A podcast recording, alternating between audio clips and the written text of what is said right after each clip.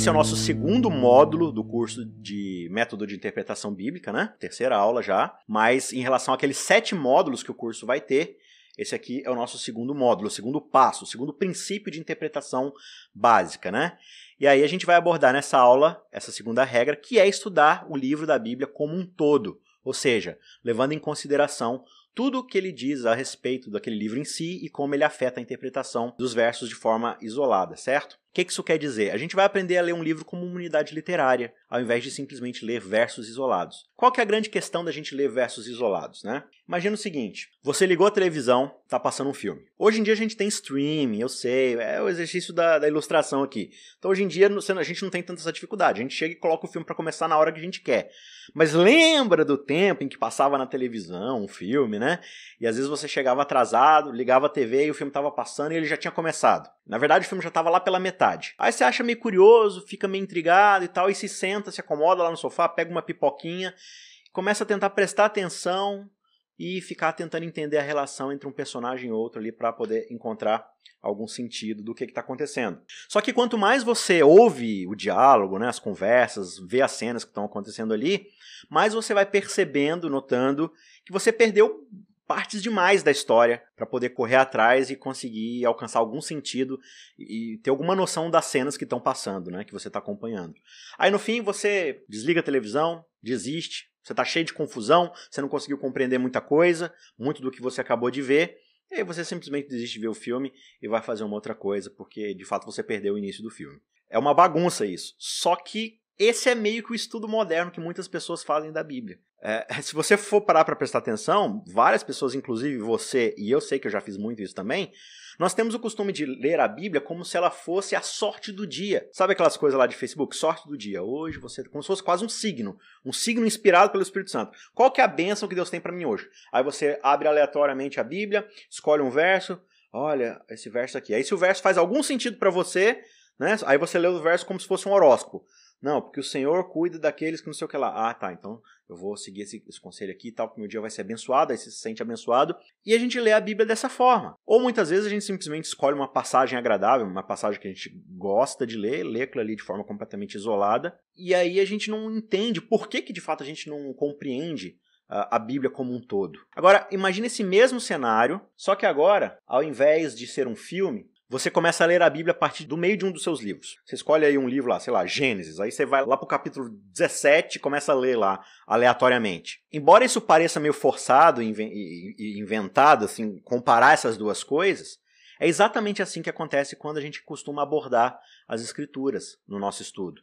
A tendência é de que a gente acabe pulando para o meio de algum dos livros que a gente gosta de ler e por causa disso a gente começa a ler as passagens de forma completamente isolada e a gente não faz ideia do conceito principal do livro. Quais conceitos são esses? Quem escreveu, para quem escreveu, por que escreveu, quando escreveu. E aí a gente se encontra novamente sentados lá naquela sala assistindo um filme que começou muito antes da gente ligar a televisão. É basicamente isso que a gente faz quando a gente estuda a Bíblia desse jeito. Primeiro que assim, a Bíblia é uma unidade literária como um todo, dentro da sua coleção de 66 livros, e ela possui uma narrativa que vai de Gênesis a Apocalipse. Então tem toda uma progressão de uma história acontecendo. Mas isso também é verdade em seus núcleos literários, ou seja, cada um dos seus 66 livros também tem um plot ou um roteiro um, toda uma trama, um tema que está acontecendo ali só dentro daquele núcleo, que vai fazer sentido, né? Então, o verso vai fazer sentido dentro daquele livro e o livro vai fazer sentido dentro dessa narrativa original. Então, quando você pega um livro de literatura, um Senhor dos Anéis, sei lá, um livro de Machado de Assis aí, Sertões, Curtiço. Sabe aqueles livrinhos de vários autores que a gente costumava ler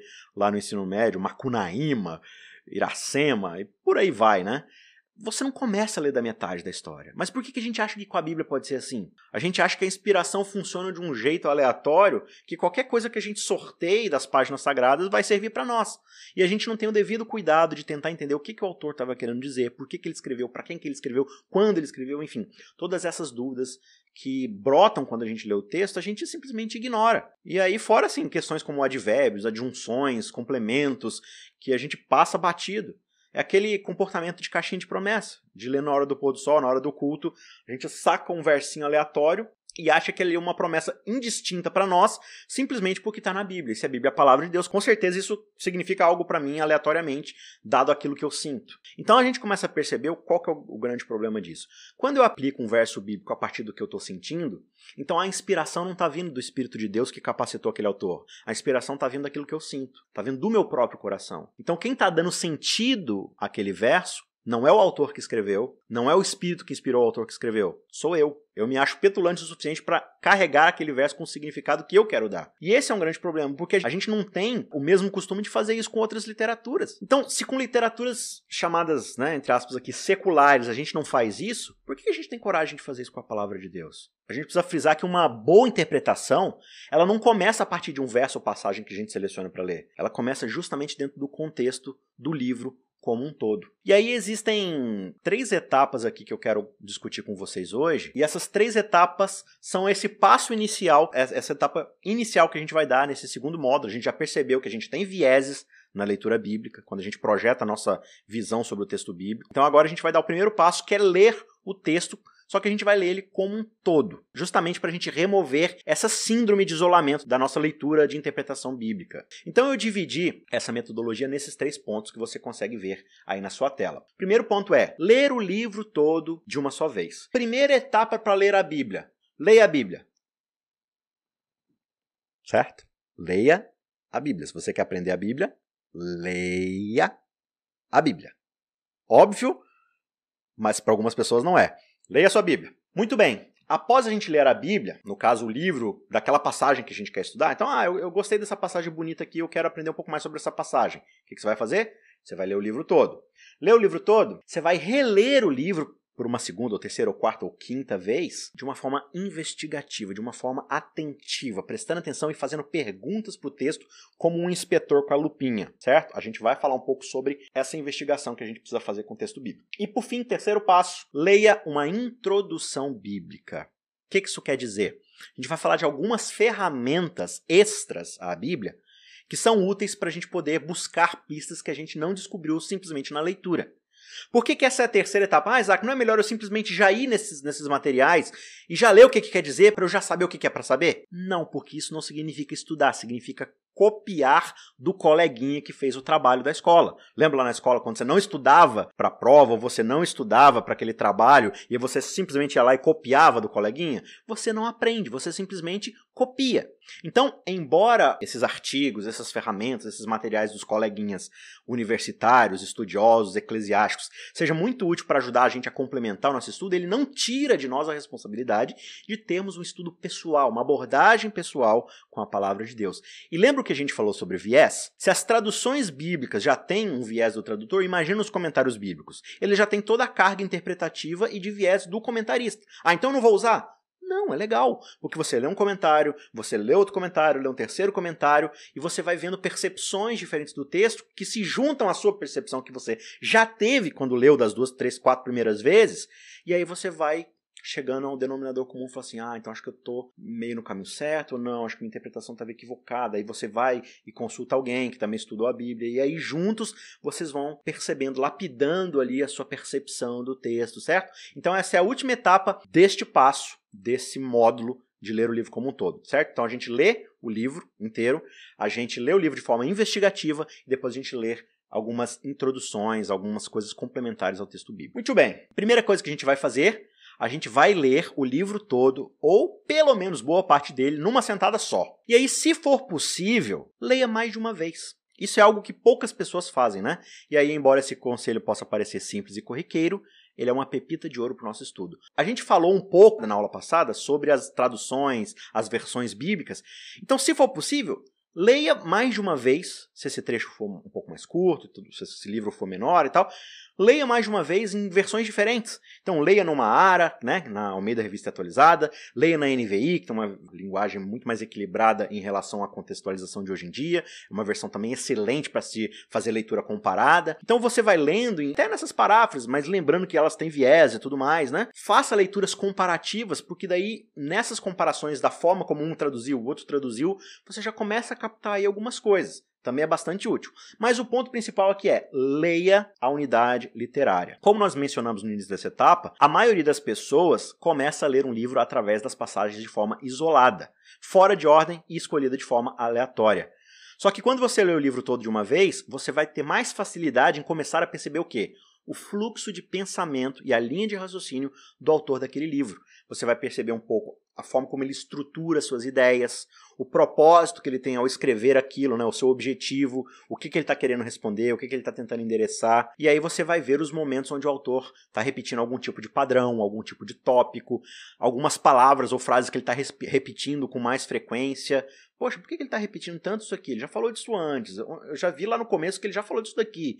Aí você começa a comparar, opa. Então essa primeira ou primeiras leituras são importantes justamente para essa primeira impressão que você vai ter do texto bíblico. É uma leitura casual, mas uma leitura atenta, prestando atenção no que você está lendo e fazendo essa comparação. No Novo Testamento, por exemplo, né, as cartas apostólicas, que são as epístolas, elas foram todas escritas de uma só vez e para serem lidas de uma só vez, sem interrupção. Então o que, que acontecia? Paulo, por exemplo, né? Paulo é um dos apóstolos que escrevia cartas para as igrejas. Ele vai lá e pega carta à igreja de Filipos. Então ele começa lá: agradeço a Deus por todos vocês, por vê-los em saúde e tudo mais, tenho saudade de vocês, blá blá blá. Então toda uma introdução falando assim: que bom que vocês estão bem, fico muito feliz, tal, tal, tal eu sei que vocês estão passando por isso e isso. Aí ele começa a escrever, escrever. E no final ele, agradeça então Jesus Cristo, então que a paz de Deus esteja com vocês. Aí escreveu lá, pá, pá, pá, escreveu uma carta, um texto extenso. Aí ele pega e envia isso para a comunidade de Filipos. Aí lá em Filipos, naquela igreja, eles pegam a carta, todo mundo se reúne na sua igreja e alguém vai lá na frente ler a carta de uma vez só para todo mundo. Eles escutam tudo do início ao fim certo? Como se fosse um sermão, por exemplo. O sermão lá, do início ao fim. Ele tem uma introdução, tem um desenvolvimento de ideias e tem uma conclusão. Tem todo um objetivo, tem uma lição que ele quer passar. Ele pode falar de coisas diferentes no decorrer daquilo, mas geralmente tem um fluxo de ideias que vai sendo conduzido do início até o final.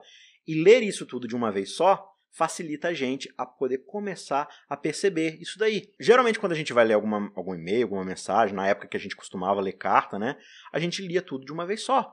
Né? Você não recebe a carta de alguém e lê apenas a metade, ou começa pelo meio e vai escolhendo trechos aleatórios. Né? Você lê do início ao fim. Então essas cartas eram lidas de uma só vez diante de toda a comunidade. Eu faço isso para qualquer tamanho de texto, porque assim, vamos convir. Você pega um Gênesis da vida, 50 capítulos, grande pra caramba. Você pega um Mateus ou um Lucas, são dois evangelhos gigantescos. Atos. Até Romanos, que é uma carta, mas 16 capítulos, é bem extenso, uma linguagem um pouco mais rebuscada, ideias um pouco mais complexas. Isaías, que a gente está estudando agora, três meses estudando Isaías, e olha que a gente não entrou em detalhe do livro, né? É uma visão bem panorâmica, 66 capítulos. E aí, o que, que a gente faz? A gente lê tudo de uma vez? A gente não vai ter tempo para ler tudo de uma vez. Então o que, que você vai fazer? Você vai escolher o maior trecho possível que você consegue ler no tempo que você tem. Como é que você vai separar esse trecho? Aí você vai utilizar algumas ferramentas, ou às vezes pode ser o próprio índice da Bíblia, os subtítulos, né?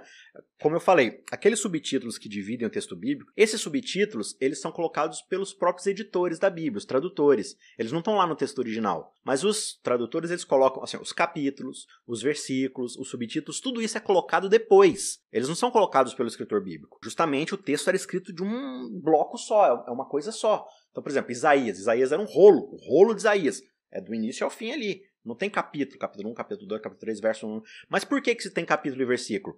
Para facilitar a leitura e o index, ou seja, você encontrar de forma mais precisa e fácil aquela porção que você quer falar. Onde é que é que o autor fala sobre aquele assunto? Ah, no capítulo 6, no verso 3. Aí, imagina, imagina assim, né? Você pega lá, agora que todo mundo tem Bíblia e não tem verso, não tem capítulo. Aí você chega lá na igreja, Gente, hoje a gente vai ler aquele pedaço de Isaías que fala sobre tal assunto. Procurem na Bíblia de vocês. É três horas de culto só para a galera se localizar dentro da Bíblia. Mas é muito mais fácil você falar assim: olha, vai lá no capítulo 6, verso 3, a gente vai ler daquele trecho até o verso 17. Então é para isso que está lá, para te ajudar a localizar. Mas ele não pode ser a nossa guia na hora de ler o texto bíblico e selecionar as nossas ideias interpretativas. Da mesma forma, os subtítulos. Às vezes eles ajudam a gente a separar mais ou menos o contexto. Vários momentos lá de Jesus, ah, aqui Jesus fala tal coisa, aqui ele fala tal coisa, aqui ele vai a tal lugar. Então você sabe mais ou menos como é que a história está fluindo, você, você tem uma dica mais ou menos ali, um. Sabe no Netflix, né, quando você está procurando um filme e aparece lá uma sinopse rápida do que, que é aquele filme, você não precisa ter que assistir tudo, você só vê a informaçãozinha. Mas, de novo, não necessariamente aquilo ali vai ser a separação de todo o bloco de ideias. Então você vai pegar um livro maior, vai lá no índice, vê, ah, aqui tal, ele vai falar sobre tal assunto, tal assunto, ah, aqui eu acho que mais ou menos esse trecho aqui, ele está falando mais ou menos da mesma ideia. Então vou ler esse trecho aqui, do capítulo 1 até o capítulo tal. Então, por exemplo, você quer estudar o capítulo 2 de Atos, que é lá onde tem o Pentecoste e tudo mais. Então, em vez de você ler só uns trechos lá de Atos, poxa, você vai ler Atos inteiro, é um pouco maior. Então, para assim, peraí, do capítulo 1 de Atos até o capítulo 8, até o capítulo 11, a gente tem mais ou menos um bloco ali do início da história que é todo o desenvolvimento da igreja primitiva, dos batismos, dos apóstolos iniciais ali antes de chegar em Paulo. Então ali você já tem meio que um bloco de histórias que já vai te situar no que está acontecendo. Então você já separa aquele pedaço para ler ele de forma isolada, né, de forma separada, já que você não vai ter tanto tempo. Mas tente de qualquer forma ler o maior trecho adequado ao tempo de estudo que você tem. E aí na leitura inicial vai ser possível que você consiga ir identificando esses blocos de acordo com a mudança de assunto na sequência do texto. Vai estar um livro muito grande? Gaste alguns dias, algumas semanas, um mês que seja. Não tenha pressa de chegar a lugar algum. Gaste todo o tempo que você tiver disponível com aquela tarefa. Não tenha, ah, mas eu preciso de fazer isso em tanto tempo. Não.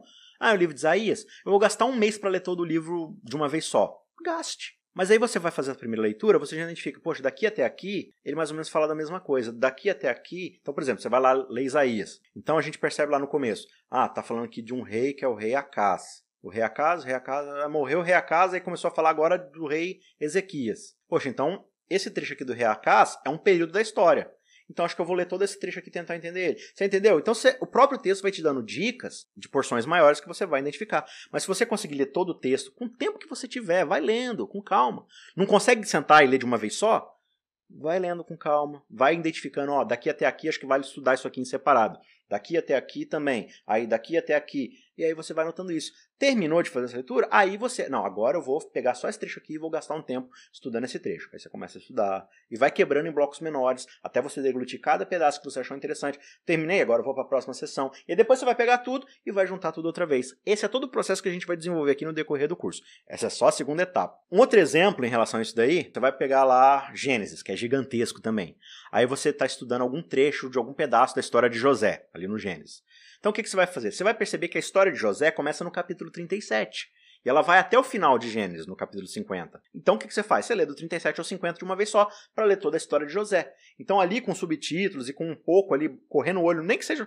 Às vezes você não precisa nem ler atentamente, você só vai correndo o olho, Opa, você percebeu que alguma coisa mudou aqui tal. Daqui aqui, aqui é mais Abraão, aqui é Isaac, esse trecho aqui é de Jacó e aqui já é o trecho da vida de José. Então vou ler esse trecho de José, porque daí você já lê a história de José como um todo. Né? Você não pega só aquele pedacinho. Ai, ah, mas por que, que ele está sendo é, julgado desse jeito aqui? Ah, é porque lá atrás teve um problema dele com os irmãos, que ele ficou fazendo fofoca dos irmãos. Então lá atrás na história eu já sei mais ou menos o que aconteceu. Então isso vai lançar luz aqui nesse pedacinho. Então esse é o efeito de você ler tudo como um todo. Então se você não consegue ler o livro inteiro, vá reduzindo a blocos menores, mas é importante você ter a noção do todo. Quanto maior a porção que você conseguir ler, mais luz, mais contexto você vai ter em relação àquilo que você está tentando estudar. E aí, como eu disse aqui, você tem esses subtítulos, você tem essas divisões e outras ferramentas que a gente vai abordar lá na frente que vão ajudar um pouco você a separar esses assuntos. Mas o que você conseguir fazer por conta própria agora é legal, para você já não colocar na sua cabeça esse viés e você já ter um impacto inicial pessoal com o texto bíblico. Então, essa é a primeira etapa, é uma etapa bem simples que basicamente é isso. A gente vai ler o texto bíblico dentro da sua unidade literária. Então a gente vai tentar ler um livro inteiro, o maior pedaço que a gente conseguir dentro daquela unidade literária. A segunda etapa, a gente vai voltar a ler o texto bíblico. Ah, vai ler o texto bíblico de novo. É, você está estudando. E aí vai tirar da gente esse impulso de já sair interpretando e preenchendo. Porque assim, a gente não gosta de dúvida. A gente não gosta de coisa mal resolvida. Então, quando tem alguma coisa que fica uma lacuna, a gente fica tentando preencher essa lacuna com informações da nossa própria cabeça. E aí entra no erro. Então, o que a gente vai fazer agora nesse segundo passo? Depois que você já leu todo o trecho, e aí você leu em outras versões, se possível, não estou dizendo que é obrigatório, mas é legal, é bacana você ler em mais de uma versão, que talvez uma outra versão vai te trazer um outro detalhe que você te passou desapercebido, porque às vezes o, o fluxo do texto não estava legal na sua leitura, você passou batido. Então, gaste o tempo que você achar necessário com isso. Uma vez, duas, três, não importa. Pelo menos uma vez, certo? Fez isso, o que a gente vai fazer? Agora a gente vai voltar a ler o texto bíblico, só que a gente vai fazer isso com bastante atenção e olhar para o texto agora da perspectiva de um detetive, de um investigador. A gente vai pegar nossa lupinha de Sherlock Holmes e a gente vai começar a fazer perguntas para o texto bíblico. Então comece a prestar atenção nas motivações que iniciam o livro. Começa a fazer perguntas para o texto. Então, desde o comecinho, apareceu lá um personagem que você não conhece, anota lá, não sei quem é esse. Citou algum lugar assim, tipo, ah, a gente estava em tal lugar e de tal lugar a gente foi para tal lugar. Anota lá, que lugar é esse? Onde fica? Tal, qual é a distância de tal ponto? Então assim, ah, Jesus foi para Betânia. De Betânia ele foi a pé até Jerusalém. Opa, Betânia, Jerusalém. Qual é a distância de Betânia até Jerusalém? Dava para ir andando? Anota lá. Ah, onde que eu vou anotar? Não sei, se vira. Vai anotar num bloquinho, anota no Word, anota no rodapé, coloca um post-it em cima da sua Bíblia, anota. Tem umas Bíblias que elas têm uma lateral, assim, que com espaço para você escrever. Enfim, tem várias ferramentas.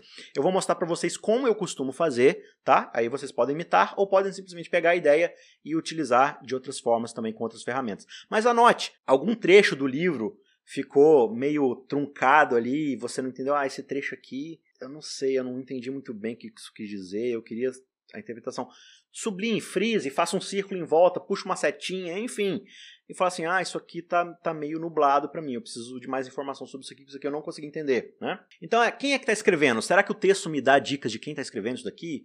Para quem? Por quê? Quando? Onde? Qual é o tema principal? Então vai tomando notas de todas as dúvidas que você tem e aí você vai começar na leitura mesmo a buscar pistas no texto onde você consiga solucioná-las, né? você consiga ajuda. E agora a gente vai ver então algumas das perguntas que a gente vai fazer de forma um pouco mais detalhada. Então, a primeira pergunta, a primeira coisa que você vai perguntar nessa leitura introdutória é: quem escreveu o livro? Então, por exemplo, Paulo escreveu algumas das epístolas, Moisés escreveu os livros da lei, a narrativa de Gênesis lá e tudo mais. Há alguns estudiosos que acreditam que Moisés também tem escrito o livro de Jó, não se sabe direito, é uma perspectiva, né?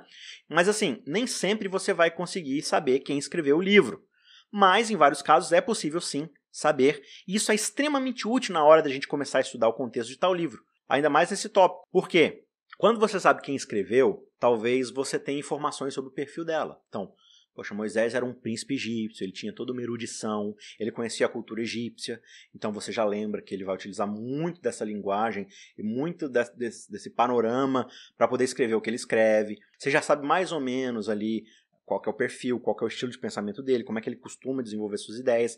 Então você já começa a ter algumas dicas de como o texto vai se desenvolver. Então Paulo, poxa, Paulo era um erudito fariseu, sabia muito de direito, de filosofia, de religião. Então o pensamento dele é um pensamento lógico, é um pensamento retórico, que você começa a observar nos textos bíblicos e tudo mais. Então saber quem escreveu já ajuda a gente bastante. Davi escreveu vários dos salmos.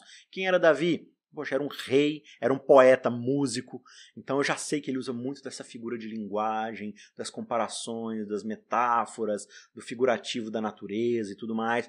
Então saber quem escreveu ajuda demais a gente na hora de ter dicas iniciais de como a gente vai abordar o texto bíblico daquele livro que a gente vai ler. E aí, ainda nesse tópico, quem são as pessoas que vão receber esse conteúdo? Então, quem escreveu, é importante saber, e quem é que vai ler então, no caso de Moisés, Moisés escreveu o Pentateuco. Quem é que vai ler? O povo de Israel lá no deserto. E as próximas gerações vindouras. Vai se tornar o livro da lei para todo mundo que vier pela frente. Mas é o livro que vai ser dado no contexto ali da aliança no deserto, pós-Egito, no Sinai e tudo mais. Quem é que escreveu o Evangelho de Lucas? Lucas. Parece meio óbvio assim, mas tem alguns outros livros assim que tem o nome da pessoa, mas não necessariamente a pessoa que escreveu. Mas no caso de Lucas, Lucas escreveu o Evangelho de Lucas. Para quem? No começo do livro, você já tem a dica? Você lê lá, caro Teófilo, escrevi essa obra para poder te mostrar que Jesus Cristo, tá, tá, tá, tá, tá, tá, tá.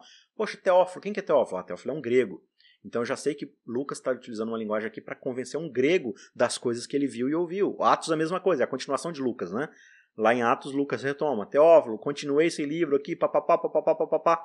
Então, saber quem é que vai receber essa leitura, no caso das cartas de Paulo, o nome ali já aparece, Igreja de Filipos, quem é a Igreja de Filipos, onde é que ele fez, Corinto, tal, tudo mais, Apocalipse, carta de João, as sete igrejas da Ásia Menor, tal, tal, tal, por qual, quais igrejas são essas, quem é que vai ler, qual é a cultura deles, tal, tal, tal.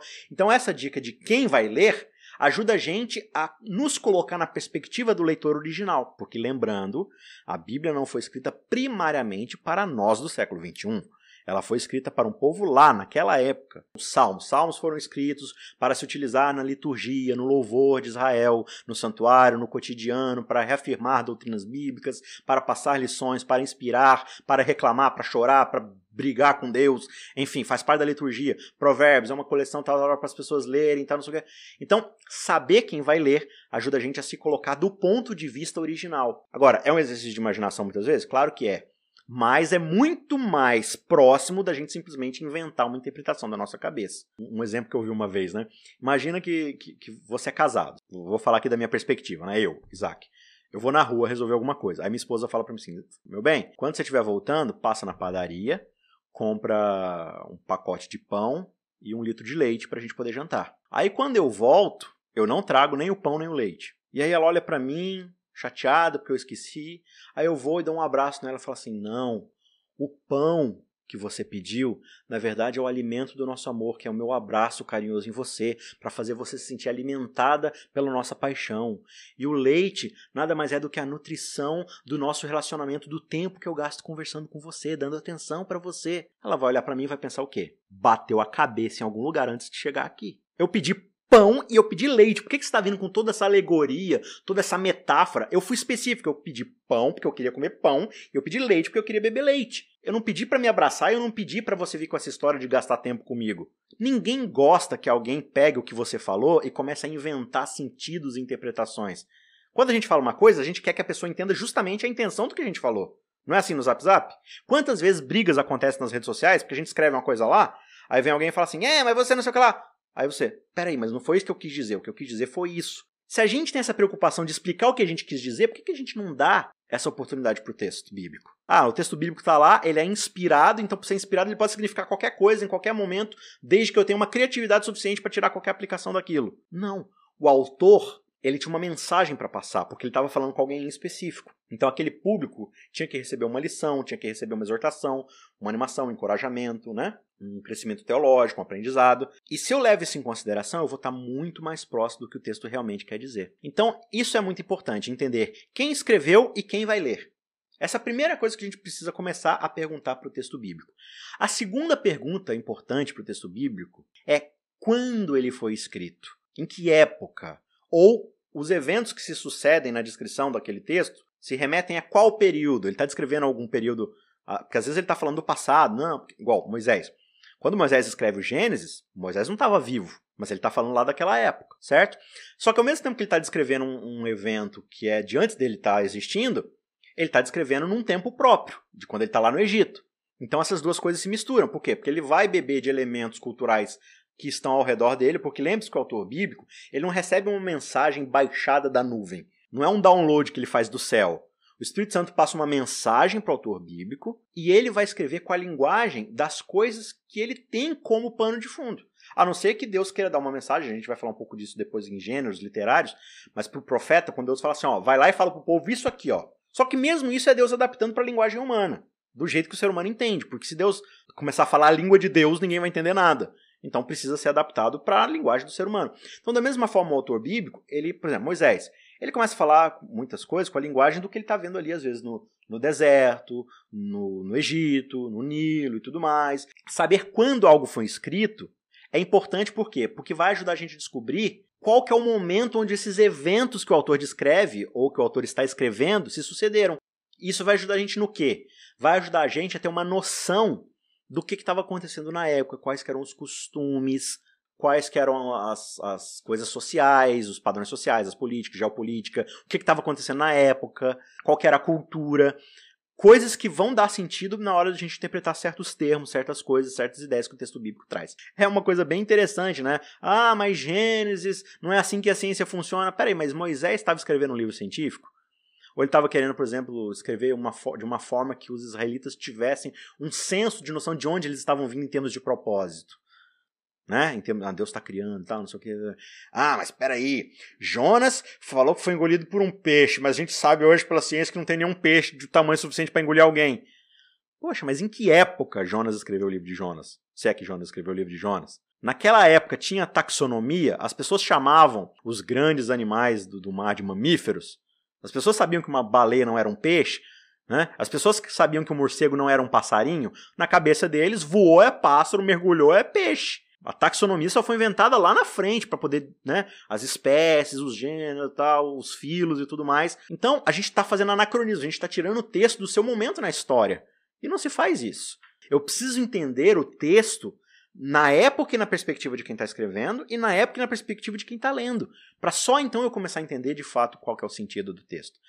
Então essa segunda ideia é quando o texto foi escrito ou de quando são as informações que ele está descrevendo ali no seu texto. Terceiro motivo se resume a qual é o lugar, que lugar aquele livro foi escrito, em que lugar ou para onde ele foi enviado, né? Porque às vezes ele foi escrito num lugar e foi enviado para outro. Então, Paulo escrevendo aqui da prisão de Roma, enviando essa carta para Filipe, Alexandria, lá perto, não sei o quê. A carta vai de um lugar para o outro. Mas você já sabe mais ou menos para onde está indo. Então, por exemplo, no caso das cartas de Paulo, cada igreja está num lugar. E aí, quando você começa a estudar qual local, por exemplo, você vai, pega lá Corinto. Ah, onde é que fica a cidade de Corinto? Ah, era uma cidade portuária que ficava em tal lugar, era uma cidade muito rica por causa da sua rota de comércio, mas lá tinham vários templos pagãos, as divindades. Então, sabendo onde é aquele lugar, você tem pistas locais de como funcionava, de como as pessoas pensavam na época, quais são os elementos culturais. A gente tem ferramentas para ajudar a gente a poder descobrir essas informações. Mas na hora de ler o texto bíblico, a gente já chega com uma grande vantagem, que é justamente começar a perceber na leitura inicial dicas que vão ajudar a gente a responder essas questões. Então, entender qual local que aquele texto foi escrito ou para qual local ele está sendo escrito vai ajudar a gente a coletar informações culturais, sociais, econômicas, geopolíticas que vão ajudar a lançar luz sobre a nossa investigação. Quarto ponto aqui é qual é a razão, qual é o motivo pela qual aquele livro foi escrito. Qual é a motivação? Qual é o objetivo? Qual é o ponto que o autor está querendo trabalhar? Será que foi algum problema que precisava ser resolvido, né? Como costuma ser, por exemplo, o, o caso das epístolas de Paulo? Paulo muitas vezes ele escreve para as igrejas para tratar de algum problema. Ah, Corinto está tendo alguns problemas com, com moralidade sexual e, e, com algumas divisões dentro da igreja, então toda a temática ali ele vai tentar resolver esse problema. A carta de Romanos, mesma coisa, secção, sectarismo, dois grupos divididos, os cristãos é, gentios e os cristãos judeus. Então Paulo faz uma descrição do evangelho para poder resolver esse problema da unidade.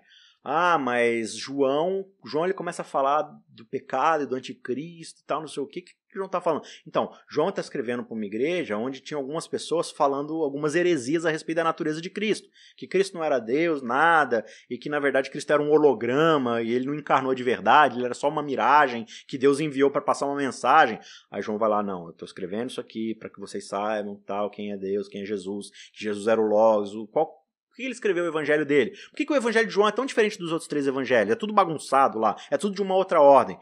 É o objetivo, tem uma razão pela qual João está escrevendo do jeito que ele está escrevendo.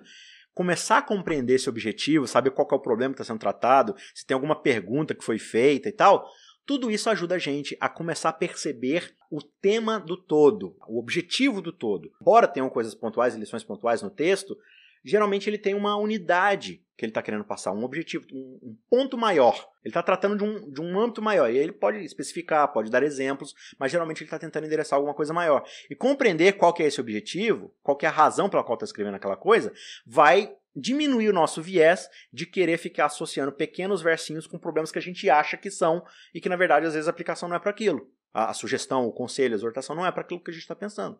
Mas às vezes a gente pode, entendendo esse âmbito maior, entender o que, ele está querendo dizer e talvez adaptar para realidades que são mais contemporâneas a gente. A igreja está passando alguma perseguição, aí o cara vai lá e escreve o livro de Hebreus. Né? Precisa de algum consolo, alguma motivação?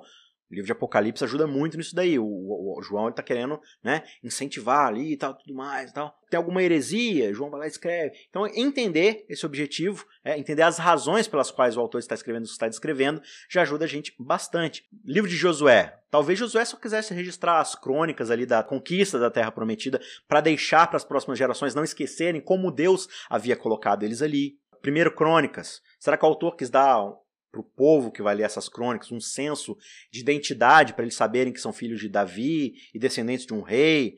Então, em várias circunstâncias, o objetivo do livro, o objetivo do autor vai dar para a gente um grande volume de informações e vai ajudar a gente a compreender melhor os versos individuais. Então, qual é o propósito para o qual o autor está escrevendo e o que ele está tentando realizar? Ele está tentando exortar ou está tentando corrigir? Ele está tentando encorajar ou está tentando animar? Ele está oferecendo alguma informação, algum senso de identidade, está tentando convencer?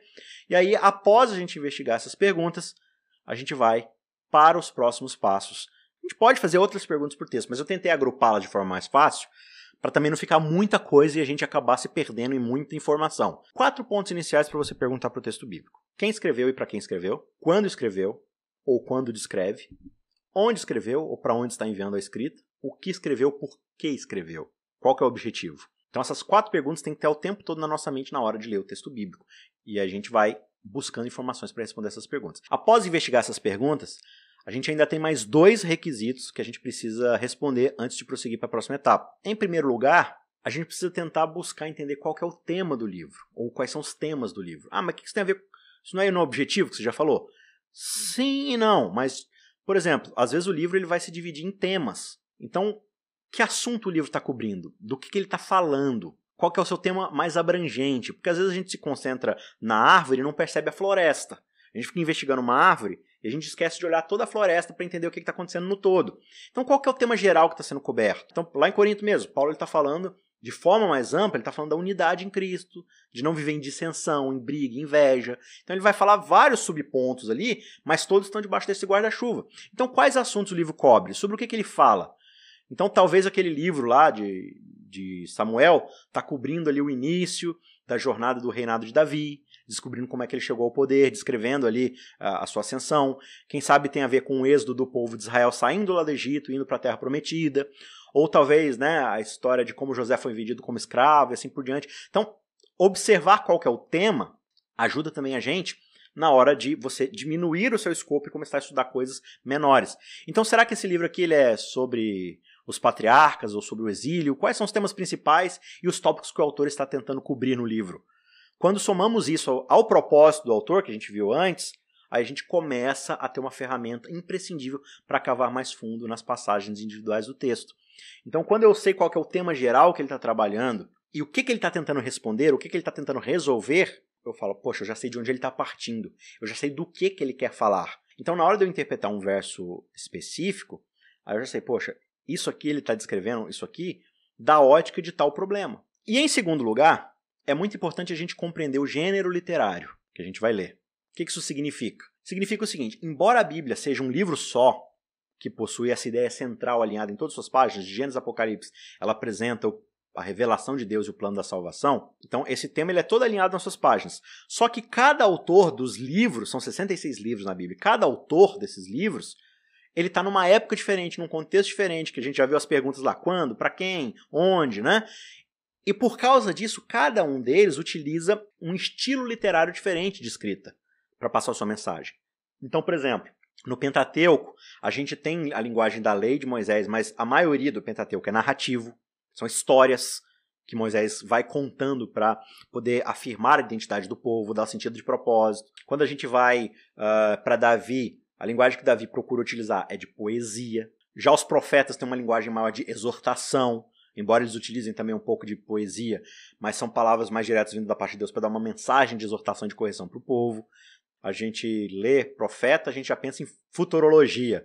Mas não necessariamente profetismo é isso. Profetismo às vezes é só exortação da parte de Deus. Aí você vai para Salomão, Salomão já escreve ali Eclesiastes, os provérbios, já é uma linguagem de provocação, de reflexão, às vezes até meio amargo, como o caso de Eclesiastes, né?